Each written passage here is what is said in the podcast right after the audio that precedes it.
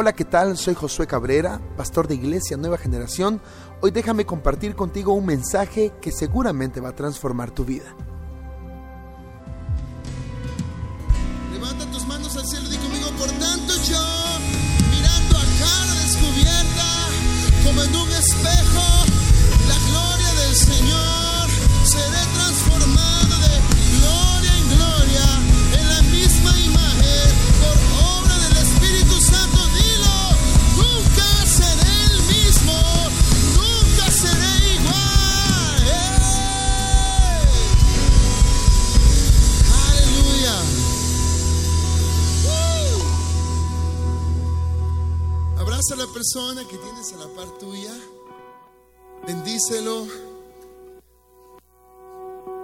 Levanta tus manos al cielo. Di conmigo, la enseñanza de hoy será confrontativa. ¿Sí? ¿Sabes que Una cosa es que un pastor se pare a juzgar a una persona y otra cosa es que un pastor se pare a confrontar. Hay una gran diferencia entre juzgar y confrontar. Si tú te sientes juzgado, ¿verdad? Es tu problema. Pero si lo que estoy diciendo es una verdad, entonces no es juzgado lo que te sientes, es confrontado. Lo que produce la confrontación y el juicio es muy similar. Ese sentimiento de, no, pero tú tienes que aprender a crecer, porque la confrontación te hace crecer. El juicio te condena y te envía al infierno. Pero hoy lo que vas a recibir es confrontación para poder crecer. ¿Estamos? Ok, ahora, em, Tú tienes en tu billetera, o en tu cartera o en tus cuentas algo a lo que le llamamos moneda, el recurso económico. ¿Sí? Todo esto ha venido cambiando desde los tiempos antiguos. Antes la forma de negociar era que si yo me dedicaba a las vacas y mi prójimo se dedicaba a las cosechas, entonces intercambiábamos animales por cosecha. Así se daban las, las negociaciones. En el transcurrir de los siglos, pues ya algunos milenios, hoy nosotros tenemos algo a lo que le llamamos moneda. De hecho, esto ya se comenzó a usar en el Imperio Romano, la famosa moneda, ¿sí? el dracma eh, y todas las otras formas de moneda que existían, porque pues eh, se encontraron unos que eh, daban un servicio y entonces no tenían con qué devolver el servicio o, recibir un pago, perdón, por el servicio. Entonces inventaron las monedas, un recurso económico para que las personas pudiesen comprar. ¿Estamos? Digamos, en aquel entonces la gente se dedicaba a la ganadería, a la agricultura, y no había tanta dimensión de profesiones como hoy. Hoy hay muchas profesiones en forma de servicio. Imagínate que yo soy ganadero, ¿estamos? Y una persona eh, eh, se dedica a, las redes, instalar redes, internet y todo. Entonces, eh, no creo que le vendría bien que yo le pague con una vaca. Él necesita una moneda para poder comprar todo lo que él necesita. Por eso es que aparecieron, una de las razones por las cuales apareció la moneda. Ahora, lo que tú tienes en tus cuentas es tu dinero. Lo que tú andas en tu bolsillo es tu dinero, pero no precisamente es el sistema del cielo. Pero no precisamente es el sistema monetario del cielo. Hay una gran diferencia en tus finanzas introducidas en el sistema monetario del cielo y otra cosa es tu dinero en tu bolsillo. Son dos cosas muy distintas. Ok, entonces el punto número uno dice, el poder de la experiencia y la anulación de la verdad por la ausencia de la experiencia. Una cosa es pensar e imaginarte que vas a viajar 14 horas en un vuelo y vas a pasar viendo películas y otra cosa es estar allí 14 horas. Una cosa es que te lo digan y otra cosa es la experiencia. Es cansado. Pero tú no puedes venir y decir, no, es que, no, eso no es aburrido, no es cansado. Ay, que no aguanta 14 horas en un vuelo. Pues solo lo que hemos tenido puesto nuestras hermosas reposaderas en ese lugar, sabemos lo que conlleva estar sentado 14 horas en un avión. Así que si tú nunca has experimentado algo o no tienes experiencia en algo, no puedes juzgar aquello sobre lo cual otros sí han tenido una experiencia. El asunto de las finanzas en el mundo o en el sistema del reino de Dios, ¿sí? Se activa a través de la fe y esto te produce o produce experiencias. Pero si alguien nunca lo intenta, no puede juzgar a los que sí lo experimentamos. Entonces hoy tenemos un problema, un mensaje. Las personas que no experimentan caminar en el sistema monetario del cielo aluden teorías y dicen es que es mentira. No es bíblico. Solo sacan dinero. Pero nunca han probado y han sido firmes hasta que algo resulte. Entonces jamás anules una verdad bíblica porque no la has experimentado. No puedes anular una verdad bíblica porque no lo has experimentado. ¿Sabes una cosa que hoy en día hay demasiada información? La, la gente dice cosas. Y todo aquel que abre su página de Facebook piensa que es un erudito y que es más inteligente que todos y dice cualquier cosa de tonterías. ¿Sí? Tú puedes darte cuenta hoy en Facebook cuánta gente inteligente y cuánta gente hay. Entonces tenemos un montón de gente bombardeando, diciendo, eso es falso, eso es mentira, eso no existe. Pero hasta que lo pruebas y lo experimentas, la experiencia, sí, hace que tu fe sea incrementada. Todo comienza con la fe, continúa con la fe. Y si lo sostienes, tu fe es empoderada. El asunto de las finanzas en el reino de Dios debe ser experimentado. Debes experimentarlo. Tú no puedes predicar al que diezma si tú no lo haces. Tú no puedes señalar a, los diezmadores fieles que creen te están sacando el pisto. Ignorantes, se atreven a decir ignorantes. No. El asunto de dar, el asunto del diezmo del que vamos a hablar ahorita, es una verdad en la Biblia, escucha, es una verdad que produce una transformación hasta en la sociedad. Los avivamientos, cuando se derrama el Espíritu Santo, los avivamientos han tenido como signo principal el crecimiento en la economía. Donde el Espíritu Santo se derrama, allí hay crecimiento económico. Sí. Para aquellos que dicen, Todas estas son puras falacias. Yo conozco un amigo pastor que estaba en un evento con un hombre que se movía en la prosperidad divina, porque existe ese don. Fíjense. Y cuando él estaba ministrando, este ministro, que es de España, este amigo pastor sintió que aire le entró en la boca, un aire frío. Él sintió extraña una muela. Así que él fue a verse la muela y miró un relleno en la muela color dorado. Y fue con el dentista. Cuando el chico le dijo, sí, eso es oro, ¿cuándo se lo hizo? Y él solo se rió. Yo puedo un día traer a ese amigo y les puedo dar el testimonio. Perdió la muela. No se la cuidó, ahí la tiene guardada. Él dijo, es increíble, me dijo esa es una gran enseñanza porque eso nos enseña que Dios nos da, pero si no lo sabemos administrar, se nos puede ir de las manos tiene la muela guardada como testimonio del milagro de Dios. Sí, yo trabajaba con él, éramos ministros juntos a tiempo completo. Y pasa, usted, ¿será que sí? Experimenta. No sé cómo Dios podría obrar contigo, pero yo he vivido milagros continuos financieros por dar. Recuerdo que cuando comenzábamos con la iglesia, tendríamos un año y algo y debíamos tres meses ya no sabía a quién prestarle porque pues a todo el mundo le había prestado. Y a varios les debía, sí, ajá. Yo también estuve metido en deudas. Para que no se sientan algunos tan culpables. Y yo no hallaba qué hacer y recuerdo que nos pusimos a orar y nos pusimos a clamar. Y mi esposa, eh, ¿qué hacemos? ¿Qué vendemos? No hallamos ya qué vender, no hallamos qué hacer. Y recuerdo claramente que en cuestión de una hora nos llama una misionera de Estados Unidos y nos dice, mire, te miré a ti y a tu esposa orando y que están en una necesidad. ¿Cuánto necesitan? Nosotros estábamos clamando acá, ¿sí? Y Dios le estaba hablando a miles de kilómetros a otra persona. Pasa. Pasa. Es increíble. Leamos la palabra. Hay quienes reparten y les es añadido más. Y hay quienes retienen más de lo que es justo, pero vienen a pobreza. El alma generosa será prosperada y el que saciare, él también será saciado. Quiero que regresemos a una parte del verso. Ven acá. Hay quienes reparten y les es añadido más. ¿De qué está hablando? De dar en abundancia. Pero ponga atención a la siguiente parte, es muy importante. Y hay quienes retienen más de lo que es justo. O sea, en ningún momento Dios te pide todo.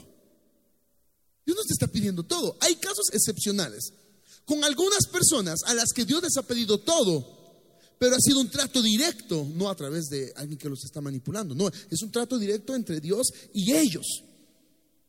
Yo conozco algunos testimonios poderosos que Dios le pidió carro, le pidió casas y, Dios hizo algo increíble. Pero aquí la Biblia es claro, no es un patrón que Dios pida todo. Aquí dice, y hay quienes retienen más de lo que es justo. O sea, Dios no pide todo. Dios pide lo que es, digan conmigo, justo. Pon mucha atención a la palabra justo. Dios pide lo que es justo. Según la Biblia, ¿qué es lo justo? Digan conmigo, el diezmo es un acto de justicia. Y si tú te quedas con el diezmo, estás caminando en injusticia. Y toda injusticia, tanto en la tierra como en el cielo, trae una paga y una sentencia en forma de maldición. Dios no te pide todo. Dios pide lo que es justo. La décima parte de lo que tú ganas. Todos los diezmadores digan amén. Sí. Me encanta este verso porque aquí lo explica. Porque muchos dicen es que hay todo. No, Dios pide lo que es justo. Tus diezmos, tus ofrendas. Aquí hay personas que son diezmadoras fieles y aportan aparte para la casa. ¿Sí? Son personas prósperas y no paran de crecer en su economía. Y son introducidos a veces en baches económicos porque no creas que de ahí la vida financiera es color de rosas. No, son introducidos en baches, pero inmediatamente Dios responde. No, tampoco pienses que diezmar y ofrendar es una varita mágica de la cual nunca vas a volver a tener crisis. No, atravesarás crisis, pero saldrás de ellas. Pero hay personas que se quedan atascados en las crisis y nunca salen. Pero esto es lo que es justo. Trae bendición. Debemos entender que la palabra de Dios jamás será un libro de simples conocimientos. La palabra siempre nos llevará a la acción, que como resultado traerá a nosotros una experiencia. Aquí dice, el alma generosa será prosperada y el que saciare, él también será saciado. La generosidad no es un conocimiento, es una acción que te lleva a tener una experiencia. La generosidad no es, un, no es una teoría. Yo no digo soy generoso porque nada más sé que soy generoso, pero nunca doy, es mentira. Esta expresión nos lleva a la experiencia. El generoso tiene experiencias de cosechas abundantes. Levanta tus manos, di conmigo el generoso. Sí, el generoso experimenta la abundancia de Dios. El que más da, más recibe. El que más retiene, no recibirá. Mi esposa y yo tenemos un hábito, invitamos mucho a la gente a comer en nuestra casa. Y también en restaurantes, pero mi esposa, que es una buena cocinera, en algunos momentos ella prepara comida para algunas personas y sobre todo para nuestros líderes, nuestros pastores y la gente que está ahí trabajando nosotros día y noche. De hecho, antes mi esposa cocinaba para toda la iglesia, pero hemos crecido, entonces mi esposa no, es que no querramos sembrar, sino que es mucho el trabajo y mi esposa dice, no, mejor aquí hagamos otra cosa, ¿verdad? Eh, pero cuando mi esposa hace esto, mi esposa siembra y es increíble en la semana. Nuestra, nuestra secretaria sabe la agenda de nuestra semana. Hay gente que nos invita a comer y nos invita a comer. Yo tengo que decirles ya momento, tranquilos, porque está teniendo resultado y efecto agresivo esto. Y cuando nos fuimos de viaje, mi esposa y yo promovemos juntamente con los equipos y los ministerios el poder ayudar a algunas familias, ¿verdad? Llevarles víveres, llevarles... Em, eh, eh, hacerles compras, hacerles despensa. Y fue increíble porque ahorita que regresamos de nuestro viaje, todo nuestro equipo de guerreros nos tenía llena la alacena de comida. Sí, es cosecha abundante. ¿Y sabes qué es lo glorioso? Que sí traíamos dinero, el de nuestro mes, para comprar nuestra alacena. Ellos no lo hicieron porque no teníamos, no, sino que la abundancia también trae abundancia. Deja de recibir porque no tienes y aprende a recibir por todo lo que tienes.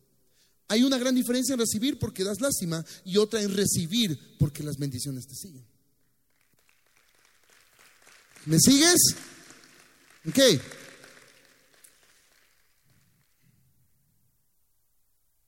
Sin embargo, hay muchas personas que se sientan desde la silla de juicio a juzgar a todos aquellos que han tenido una experiencia con el dar. Si ponemos atención, los versos que leímos dice que hay muchos que retienen más de lo que es justo. O sea que las personas que no han abrazado la doctrina de diezmar tienen una experiencia. La experiencia de una maldición sobre ellos que trae enfermedad, que trae pobreza, que trae escasez. ¿Sí? En cambio, la experiencia de dar desata las finanzas sobre tu vida. ¿Sí? ¿Cuál experiencia vas a decidir tener? ¿La experiencia de dar y poder tener en abundancia o la experiencia de siempre retener y no experimentar la abundancia que viene del cielo? Tú puedes vivir tu vida financiera como la vive todo el mundo, endeudándote hasta los colochos, debiéndole a todo mundo. Em, no sé, todo este tipo de, de formas humanas. O quieres vivir tu vida financiera de una manera sobrenatural en el que sobrenaturalmente entras a un plan financiero y aquello que te iba a llevar años pagarlo, lo pagas en meses. ¿Es posible? Sí, es posible. Aquí viene entonces lo importante. Di conmigo, experimentar. No hay mejor cosa que estar en el lugar a que pensar como es. Hay una gran diferencia en estar en el lugar y experimentarlo a pensar cómo podría ser. Mi esposa dijo, me cansé de imaginarme cómo es la Torre Eiffel hasta que fuimos, dijo. Y caminé en ella y la subí, dijo. Fue cansado, por cierto. hay una gran diferencia en la experiencia y en simplemente ver en la televisión algo. Hay una gran diferencia en ver a una persona que está creciendo financieramente y que está proveyendo para sus generaciones y una persona que solamente se sienta a ver lo que a otros les pasa. Si pasas mucho tiempo sentado, solo viendo lo que a otros les pasa, te vas a amargar. Punto dos. Aquí vamos a comenzar a hablar un poquito más de cosas que probablemente tú no sabías. Digan conmigo, el poder libertador del alfolí. ¿Qué es el alfolí? Según el Antiguo Testamento eran los graneros, el lugar donde se recibían las primicias de todas las personas. Hoy en día el alfolí son los depósitos en donde se guardan las finanzas que tú le das a la casa. Escucha, Trae todos los diezmos al alfolí y haya alimento en mi casa. Probadme ahora en esto, dice Jehová de los ejércitos, y no os abriré las ventanas de los cielos y derramaré sobre vosotros bendición hasta que sobreabunde. Qué impresionante, pues aquí dice, trae los diezmos al alfolí asegurándonos de que hay alimento en la casa. O sea, escucha, recursos y bendición. El alfolí es el lugar en donde se dan los diezmos y las ofrendas. Y este lugar u objeto está autorizado y bendito y asignado por Dios para libertar tus finanzas y activarlas en el sistema económico del cielo. Tú puedes tener en tu billetera tus finanzas. La pregunta es, ¿están bajo bendición o están bajo maldición? ¿Me sigues? Ahora, el alfolí es un lugar consagrado desde el Antiguo Testamento para que todo lo que la gente llevara, esas primicias o ese diezmo, bendijera todas las cosechas y el 90% de toda la nación. Desde el momento en que entran los recursos al alfolí, en ese momento los alfolí son consagrados, benditos y apartados para que santifique a través de tu 10% todo el 90%. Y hay una doctrina rara por ahí que dicen, no, porque los diezmos y las ofrendas es para los pobres. Esa es otra historia. Sí, esa es otra historia. Los diezmos son para la casa del Señor, porque santifica el Señor todos tus recursos financieros a través de tus diezmos. ¿Se recuerdan aquella vez que llegó la mujer y Jesús estaba a punto de ser sacrificado? Un par de días antes. La mujer había comprado un perfume de alabastro, de nardo puro. La mujer se tiró a los pies de Jesús, rompió el perfume y lo derramó. Y uno de los discípulos, religioso por cierto, curiosamente, entre los discípulos de Jesús había un religioso. Dijo, debimos haber vendido el perfume y dar el dinero a los pobres. Escucha, hey, mírame, Jesús entendiendo Jesús entendiendo lo que éste pensaba, le dijo, deja a la mujer en paz. A los pobres siempre los vas a tener, pero esto que ella está haciendo es necesario. Mucha atención. La casa del Señor, estos lugares que son consagrados, la administración llamada iglesia, han sido diseñadas para santificar todos tus recursos financieros a través de tu diezmo. Claro que nosotros nunca vamos a cobrar diezmos acá, jamás, nunca lo vamos a hacer. Tú eres inspirado a través del Espíritu Santo y tú decides dar. No voy a estar ahí atrás retorciéndote el vaso ni voy a poner todos los que digan y no. No, es una cuestión entre Dios y tú. Tú eres convencido por el Espíritu, no manipulado por los hombres. Tú eres convencido por el Espíritu, no manipulado por los hombres. Yo te estoy enseñando la palabra en la unción del Espíritu Santo para que tú seas convencido por Él. No te estoy manipulando. Quiero que por favor entiendas esto. Porque jamás en este lugar te vamos a llamar si tú no dices más, no un mes. Aquí hay gente tan linda en esta iglesia. cuando se atrasa un mes que no da su diezmo, nos llama. Ay, pastor, perdón, ¿y por qué no llama? No me llame, le dije yo. Eso entendió si usted me, a mí me da pena. Porque no somos cobradores. Total, aquí, si alguien diezma o no diezma, hemos visto con mi esposa que quien nos ha sostenido toda la vida a este ministerio ha sido Dios. Y si alguien acá no diezma, de usted a diez que se diezman. Esto lo estoy haciendo porque te quiero beneficiar y porque no te quiero ver metido en las deudas, ni en la pobreza, ni en la crisis. Ese es beneficio para ti. Todos los que diezmamos estamos creciendo, vamos para arriba. Los que no, me contrista el corazón verlos metidos en problemas financieros. Pero todo comienza con la primicia, con lo primero, el diezmo. Así que entonces, nosotros vamos a entregar nuestros diezmos y serán consagrados, ¿sí? Para la obra del ministerio. Para Dios le sería muy fácil enviar a un ángel con unos lingotes de oro y decir, aquí está, expándanse. Pero Dios decidió usar a la misma iglesia, enriqueciéndola para que su ministerio se expanda para la santa predicación del Evangelio.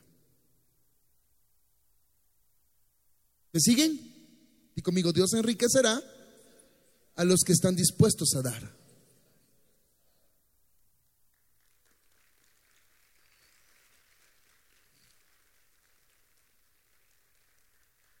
Yo te enseño la palabra para que tú seas libre de la maldición. Pero le oro al Señor para que traiga a las personas que realmente van a dar. Y van a ser parte del crecimiento y la expansión de lo que estamos viviendo en esta casa. ¿Me siguen? Digan amén. Aleluya. Así que cuando entra el dinero, el, el tiene un poder libertador. ¿A qué me refiero? Cuando tus diezmos entran a las arcas de la iglesia, son santificados. Pastor Peter, ¿qué es el pastor de finanzas? El pastor de toda la red empresarial que andan en Argentina. El Señor les regaló un viaje a Argentina. Miren cómo nos bendice el Señor en esta casa. Sí, pero él cuenta que durante mucho tiempo él diezmó y que luego dejó de diezmar. Él dice, estaba en mis negocios y sí, me salían mis negocios, vendía carros, vendía esto. Cuando miraba mis cuentas con bastante dinero, yo decía, no, es el diezmar. No, uno puede prosperar si uno es diligente, decía él. Pero dice que se le enfermaba la nena y eran dos mil quetzales en no sé qué les chocaban un carro y tenía que pagar el repuesto de no sé qué. Cuando se daba cuenta, tenía un egreso, un flujo, una pérdida, eh, no egreso, un flujo de pérdida de más del 40% de todo lo que él ganaba. Muchas personas pueden hacer mucho dinero. La pregunta es si tu dinero está bajo bendición o bajo maldición. Si tú das tu 10%, para que sea útil en la obra del ministerio, Dios santifica tu 90% y lo multiplica y lo estira. Tengo testimonio de personas que ganan 50 mil quetzales y no pueden ir un día de paseo con su familia a un hotel a descansar porque están hasta acá de deudas. Conozco personas que no ganan ni 10 mil quetzales y disfrutan tanto su dinero y tienen casas sin estar endeudados. Porque la situación es que tú miras y cuentas 1, 2, 3, 4, 5, 6, 7, 8, 9, 10, eso es lo que tengo. Pero Dios no cuenta eso. Para Dios el dinero y los números no es un problema. La bendición de Dios es lo que interesa sobre las finanzas, no cuánto tienes. No es cuánto tienes lo que interesa, es la bendición de Dios sobre lo que tienes. Porque muchos dirán, es poco. Mm, pues yo te voy a decir algo. He visto personas con 5 mil quetzales que viven mejor que personas que ganan 20 mil. He visto personas que reciben herencias solo porque diezman. Solo por eso. Solo porque diezman. ¿Qué quieres? ¿El 90% bendito o el 100% bajo maldición? Tú escoges. Tu 10% bendice tu 90%. ¿Por qué razón Dios lo escogió de esta manera? Así que en ese momento le voy a echar a Dios la responsabilidad del conflicto monetario de todo este rollo, porque algunos se ponen incómodos. Y a decir por qué razón. La economía, lo material, los recursos, las cosas, los bienes, lo que tenemos, pueden controlar nuestro corazón. Porque el corazón del hombre por lo regular se inclina, constantemente se inclina a, ser aprensivo con las cosas materiales. Dios guarde que le den un rayón a tu carro. Pero cuando tú rayas el carro de otro, sales huyendo. Y si no quieres pagarle el rayón, amas tanto tu dinero que no quieres soltar ni un solo centavo, aunque tú lo rayaste. Todos hemos rayado carros en algún momento. Y nos han rayado nuestro carro. Cuando nos lo rayan, nos guarde. Hasta el bote los queremos meter por un rayón, pero cuando nosotros rayamos salimos huyendo, cual villanos. Eso quiere decir que amas tanto tu dinero que no quieres ser responsable con hacer lo que te corresponde hacer. Entonces Dios al ver el problema del corazón del hombre, a Dios se le ocurrió desde el inicio de los tiempos con Abraham extraer una parte muy importante, que es el 10%. Cuando tú das tu 10%, tu corazón queda desligado de la avaricia y tu 90% es bendito. Cuando tú no das tu 10%, tu corazón queda ligado a las riquezas y donde está tu tesoro, ahí estará tu corazón. Y créeme, el dinero no es un buen Dios. Nos mete en negocios turbios. El afán, el deseo por el dinero nos mete a deudas que no podemos pagar, a robarle al prójimo, a hacer malos negocios.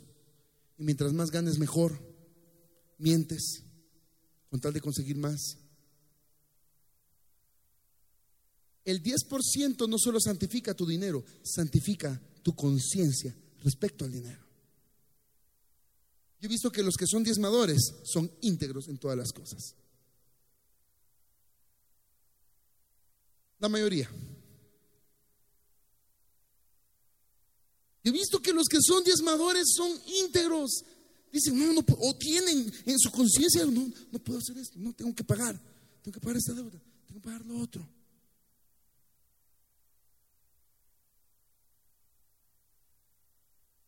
Estaba un hombre y encargó por correo una, un artículo. Pagó y estaba cayendo mucha nieve en ese lugar, así que la nieve era casi un metro en la casa. Y el hombre llamó y dijo, no ha venido lo que pedí, ya pagué. Pasaron los días y el artículo que pidió no llegaba. Entonces la persona dijo, yo necesito que me devuelvan el dinero porque no veo el artículo, no ha venido, ya pasaron tantos días. Entonces, em, los de la empresa le devolvieron el dinero. Al llegar el verano, comenzó a disiparse la nieve y la nieve había cubierto el artículo. ¿Qué les parece? Se quedó con el dinero y el artículo. Dígame si eso no es bendición de Dios. No es bendición de Dios. Ojo, porque a veces queremos manipular a Dios. él agarró el artículo, fue a la empresa y dijo, perdone, la nieve había tapado mi artículo. Aparece el dueño de la empresa y le dijo, me impresiona su honestidad. Y de verdad que podríamos perder, pero por su buena voluntad, por favor tome el artículo y el dinero también. Es un regalo de la compañía por su honestidad. ¿Qué hubiera hecho yo? ¿Qué hubieras hecho tú? Las personas que diezman tienen una clara conciencia de saber en qué invertir su dinero, cómo darlo, cuándo darlo, o no dar, o no pagar una mordida con el policía. Hay un dilema terrible en esto, pero si te agarran sin licencia, que te pongan la multa. Es mejor pagar la multa que es legal por una infracción a dar una mordida que te sujetará a una maldición. Pues el que diezma es consciente de estas cosas. Santifica tu conciencia, diezmar. El punto tres es poderoso. Cuando pongo a Dios a prueba, Él pone a prueba mi corazón. Lo leemos de nuevo. Cuando pongo a Dios a prueba, Él pone a prueba mi corazón. He escuchado muchos predicadores que dicen esto y es cierto. Que la única parte de la Biblia en la que Dios dice, pruébenme, es respecto al dinero. ¿Por qué razón? Por lo que les decía antes. El hombre va tras el dinero. El dinero da poder, según nosotros. ¿Han visto personas que dicen, mira, eh, es que yo le hice un favor y ahora me lo puedo cobrar? Porque el dinero te, da un cierto estatus, poder sobre la gente. Eso está mal. Entonces el Señor cuando mira que el hombre eh, se inclina o se desvía su corazón por estas cosas, dice, tengo que encontrar la forma de desligar el corazón del hombre a las riquezas sin que deje de ser bendecido. Eso es lo que Dios dice. Debo encontrar la forma de desligar el corazón del hombre a las riquezas sin que deje de ser bendecido. Porque si Dios fuera malo, Él diría, quitémosle los recursos y que la humanidad vive en pobreza extrema. Quitémosle los árboles, el agua y que vivan con lo que puedan. Porque me di cuenta que cuanto aman tanto el dinero, aman tanto, son tan ávaros, quieren tener todo, voy a tener que dejarlos en la pobreza. Pues no es el corazón de Dios. Él dijo, vamos a extraer la décima parte que será santificada para que puedan ser enriquecidos, pero desvinculados de la avaricia. ¿Estás agarrando la onda o no? Y probadme ahora en esto, dice Jehová de los ejércitos. Dios dice, pruébenme. Ok, veamos a Dios en esta perspectiva. Yo tengo mi hijo Santiago. Y mi hijo Santiago, él sabe que yo soy más fuerte que él, obviamente. Más grande, tengo 39 años, él tiene apenas 12. Pero en una pequeña discusión, mi hijo está tratando de levantar un objeto muy pesado, pero él no puede hacerlo. Entonces yo llego con mi hijo y le digo, ¿yo puedo ayudarte a levantar eso? No, papá, yo puedo, gracias, me dijo. Pesa mucho. Tú, papá, si yo no puedo, ahora tú lo vas a levantar. Espero que vayan entendiendo. Digo, hijo, yo puedo levantar eso y cuatro más de una sola. Y mi hijo me mira y me dice, papá, si ni yo puedo levantar esto, ahora tú. Sea, yo, mi hijo, no solo eso, levanto más. Y comienza una discusión entre mi hijo y yo. Tienes que entender que, que, yo puedo hacerlo, pero es que está muy pesado, pero espérate que crezca, papá. Pero si yo no puedo, tú no puedes. Y yo le digo, déjame mostrarte que puedo. Ojo. Poneme a prueba, probame. Pero mientras yo le digo a él, probame, yo estoy poniendo a prueba el corazón de mi hijo a ver si realmente confía que yo puedo. Pero mi hijo me dice, es que no, papá, no creo que puedas, pero te estoy diciendo que me des chance. Quita tus manotas de esa cosa, probame, pero necesito que me autorices porque te lo di a ti. Es algo que es tuyo. Yo no voy a meter las manos si tú no me dejas. Y yo te voy a mostrar que yo puedo levantarlo. Así, confía, pero yo, yo, lo, yo podría empujarlo. Y levantarlo, ¿te das cuenta? No, porque no me interesa levantar eso. Me interesa que el corazón de mi hijo se volque a mi capacidad. Yo puedo levantarlo. Dios puede enriquecerte cuanto quieras. Pero Él necesita saber si a través de los diezmos confías en Él. Así que mientras probamos a Dios, Él pone a prueba nuestro corazón. Hasta que mi hijo dice, va, papá, aquí está mi 10%. Me quito. O sea, lo que él tiene que hacer, porque él no tiene la capacidad de levantarlo. Tú no tienes la capacidad de enriquecerte en el sistema del cielo. La avaricia te puede enriquecer, pero es la riqueza que añade tristeza. Pero la bendición de Dios no añade tristeza. Lo que tienes, las riquezas, ¿es bendición de Dios? Es bendición de Dios. Porque si te ha traído tristeza lo que tienes y los que has conseguido, no es bendición de Dios. Lo has hecho tú detrás de un espíritu de avaricia. La bendición de Dios no añade tristeza. Así que mi hijo da el 10%. Mira cuál es el 10% que va a dar mi hijo. Está bien, papi. Se quita. Quita su poder. Quita su injerencia. Quita su influencia sobre el objeto. Se hace a un lado. Ese es tu 10%. Yo voy a venir y, voy a agarrar el objeto. ¿Sí? Y le voy a decir, mira pues, con una mano. Y entonces mi hijo va a decir, papá, perdona, qué bárbaro. Y tú podías, pues. La acción de mi hijo, de que yo puedo, es lo que Dios espera del hombre. Es lo que Dios espera que sus hijos digan y hagan. Sí, pues sí es cierto, si tenía que diezmar, ahí está la bendición. Perdón, Señor, tan cabezón. Sí, tú ganas riquezas cuando confías en Dios y Dios gana tu confianza. La riqueza más grande para Dios es tu confianza. Dios es tan lindo, tan sencillo, que a través de algo tan banal como el dinero, enriqueciéndonos, quiere ganar nuestra confianza. Nosotros somos los complicados. Si algo he entendido en estos veintitantos años de ministerio, es que los complicados somos nosotros. Dios es sencillo y es simple para obrar. Es tan simple que no le dio la vuelta al mar muerto, sino que lo partió en dos, era más cerca.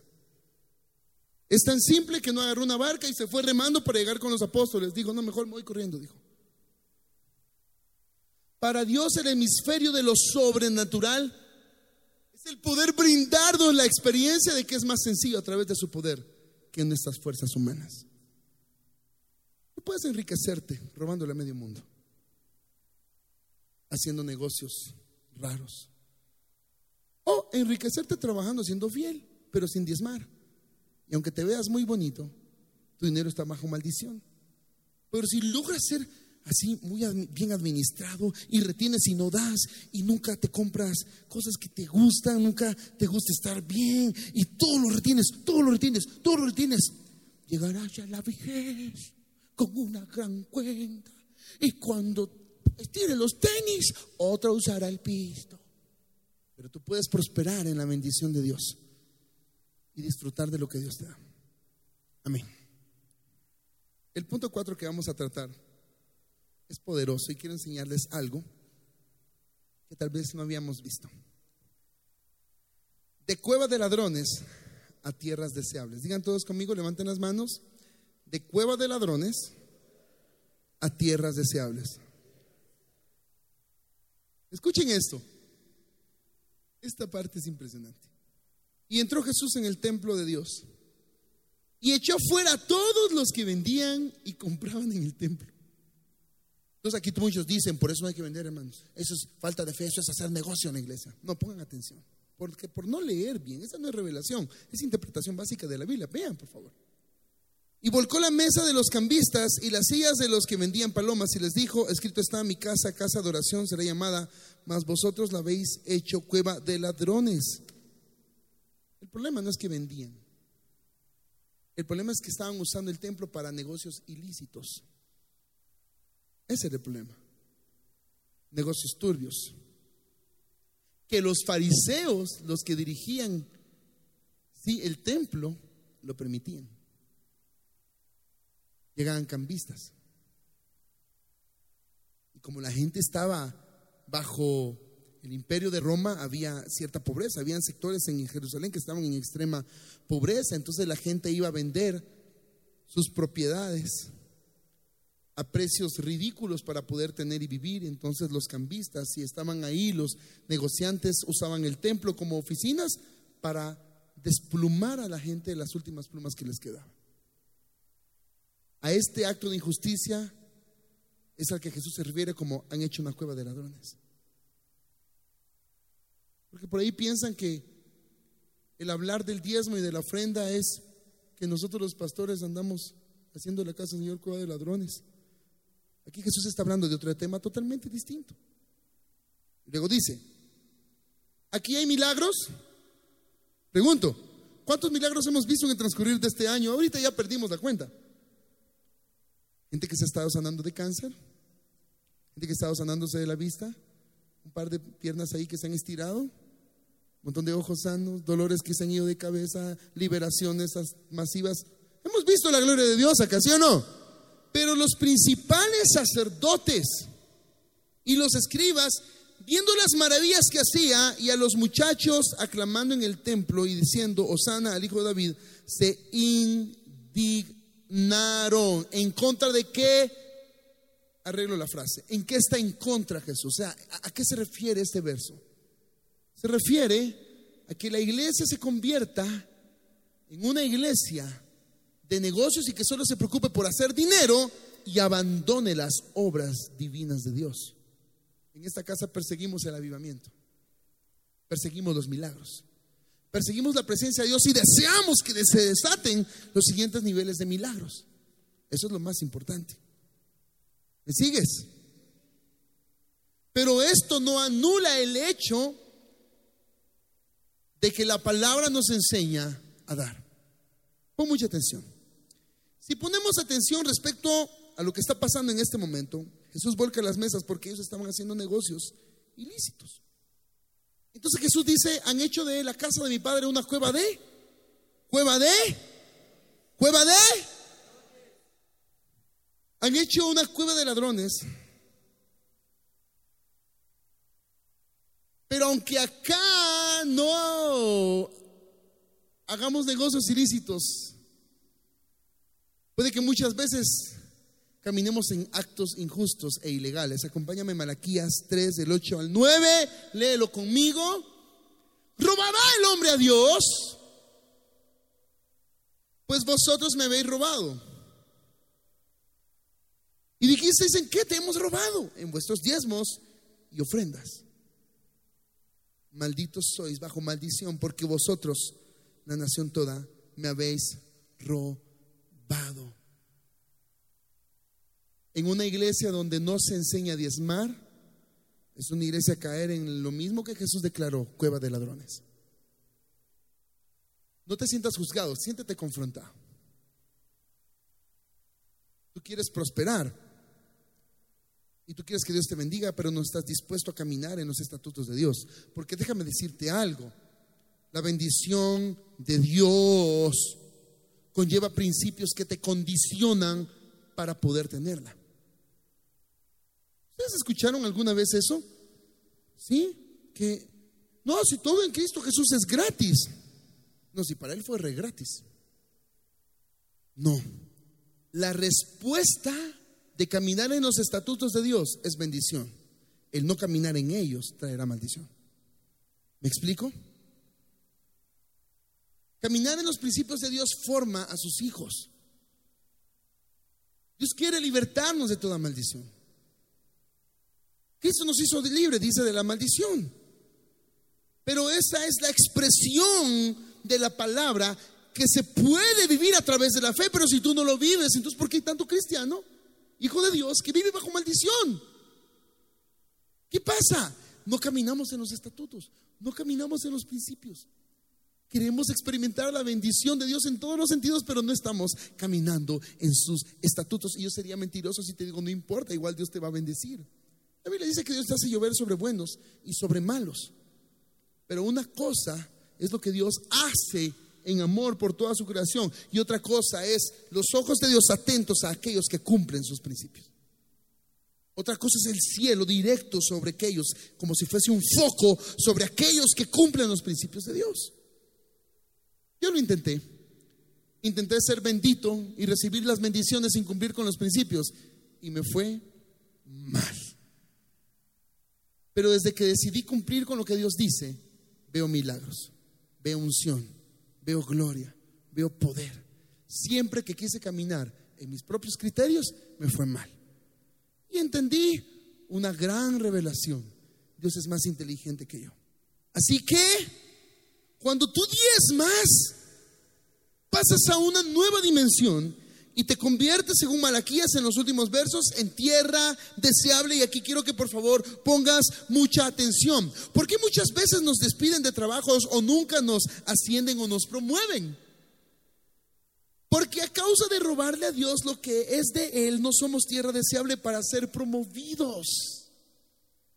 Cuando tú diezmas, cuando tú das lo que le corresponde a Dios, hay una gracia y un favor que te acompaña y donde te ponen te promueven. Y donde caes creces. Pasas de ser conserje al gerente del banco. Yo conozco un amigo que pasó de ser conserje al gerente de un banco en cuatro años. Porque diezmaba. Y ese es el testimonio de él por diezmar. Me volví en una tierra deseable. Ok, vamos a la palabra. Vamos a la palabra. Escucha. Porque este tema puede bendecirnos y derramar sobre nosotros bendiciones de las que tú jamás te has imaginado. Tú ni siquiera te has imaginado. Escucha. Trae todos los diezmos al alfolín y hay alimento en mi casa. ¿Sí? Probadme ahora en esto, dice Jehová de los ejércitos si no os abriré las ventanas de los cielos y derramaré sobre vosotros bendición hasta que sobremunde. Reprenderé también por vosotros al devorador. Hoy en día este es un espíritu que trae enfermedad, que se come nuestras finanzas. Es como que echaras el dinero en sacos rotos. Y no os destruiré el fruto de vuestra tierra, ni vuestra vida en el campo será estéril, dice Jehová de los ejércitos. Escucha. Y todas las naciones os dirán bienaventurados. Ok, ok, escuchen. Porque seréis tierra deseable. Digan conmigo, tierra deseable. Digan, tierra deseable. O sea, si entendemos esto, lo que el Señor está tratando de decirnos es que desearán contratarte, desearán bendecirte, desearán darte a ti la bendición que era para otros, que pero por no X y situación, te la van a dar a ti. Sí, ¿saben qué ha pasado a veces? Que nosotros estamos a punto con mi esposa de bendecir a una persona y vemos un detallito en esa persona vemos que no cumplió, vemos que es una persona ávara, y de pronto de la nada aparece alguien que es diezmador y cambiamos de dirección. Gente que es deseable. Que uno se inclina con esas personas para bendecirlas. A mi esposa y a mí nos siguen las bendiciones. Somos deseables. Nos quieren regalar cosas, nos quieren dar esto, nos quieren Dios y no lo pedimos. Nos buscan a nosotros nos siguen las bendiciones. Sí. El diezmador se convierte en una tierra deseable y donde se para es deseable. Te siguen las bendiciones. Búscala, tienes algo y la gente te ve y dice, ah, sí, promovámoslo. ¿Por qué? No lo sé, promovámoslo. Él es. Ah, es esa persona la que necesitamos. Pero muchas veces no queremos ser tierra deseable sino que nos conformamos a ser personas comunes. Pero Dios quiere que seas una persona sobrenatural. Y esta fue la instrucción del Señor. Cuando una persona en el Antiguo Testamento, y también se ve en algunas partes del Nuevo Testamento, se arrepentía por el pecado, levantaba una ofrenda en forma de arrepentimiento. Si mi problema es de que yo ofendí a mi prójimo, y quiero arreglar mis cuentas con Dios, debo ir con mi prójimo y pedirle perdón y recibir el perdón de mi prójimo y mi vida queda alineada. ¿Sí? Si mi problema es que era impuntual, porque eso está mal también, voy con el Señor y decido ser puntual. El arrepentimiento es cambio de dirección, no es remordimiento, no es que te sientas mal, es cambio de dirección. Si tú has tenido problemas y para ti el asunto de diezmar, a pesar de que te enseñé ahorita todo esto, sigue siendo una gran mentira de la iglesia que ha prevalecido por casi seis mil años. No sé qué mentira dura tanto, pero bueno. Y tú dices, no, son puras que sacas, que no sé qué por favor no lo hagas. Porque no fuiste convencido por el Espíritu. Pero, si tú escuchaste y el Espíritu Santo te confrontó y trajo convencimiento, prepárate por primera vez a dar tu diezmo. Y si no traes tu diezmo porque ya pasó mes, prepara una ofrenda y el Señor, Señor, yo quiero comenzar. Esto no es un pacto. Es una ofrenda de arrepentimiento. En señal de que cambias de dirección. Porque no estamos hablando de sanidad interior, estamos hablando de dinero. Y de que tus finanzas sean sanadas. Mi esposa y yo deseamos ver a nuestra gente próspera. Pero la administración financiera básica comienza, para nosotros los hijos de Dios, comienza con saber dar, con el diezmo. ¿Sí? Levanta tus manos al cielo. Di conmigo, Espíritu Santo. Tú dices en tu palabra que tú eres el que nos guía a toda verdad. Así que hoy te pido que la verdad de esta doctrina del diezmo me sea revelada. Declaro en el nombre de Jesús que todo paradigma de Satanás puesto en forma de semilla es destruido en el santo nombre de Jesús. Y declaramos que toda maldición financiera comienza a desaparecer en el nombre poderoso de Jesús. Y conmigo, Espero que este mensaje haya edificado tu vida. Recuerda que puedes seguirnos en las redes sociales, en Facebook e Instagram como Iglesia Nueva Generación. Que el Señor te bendiga.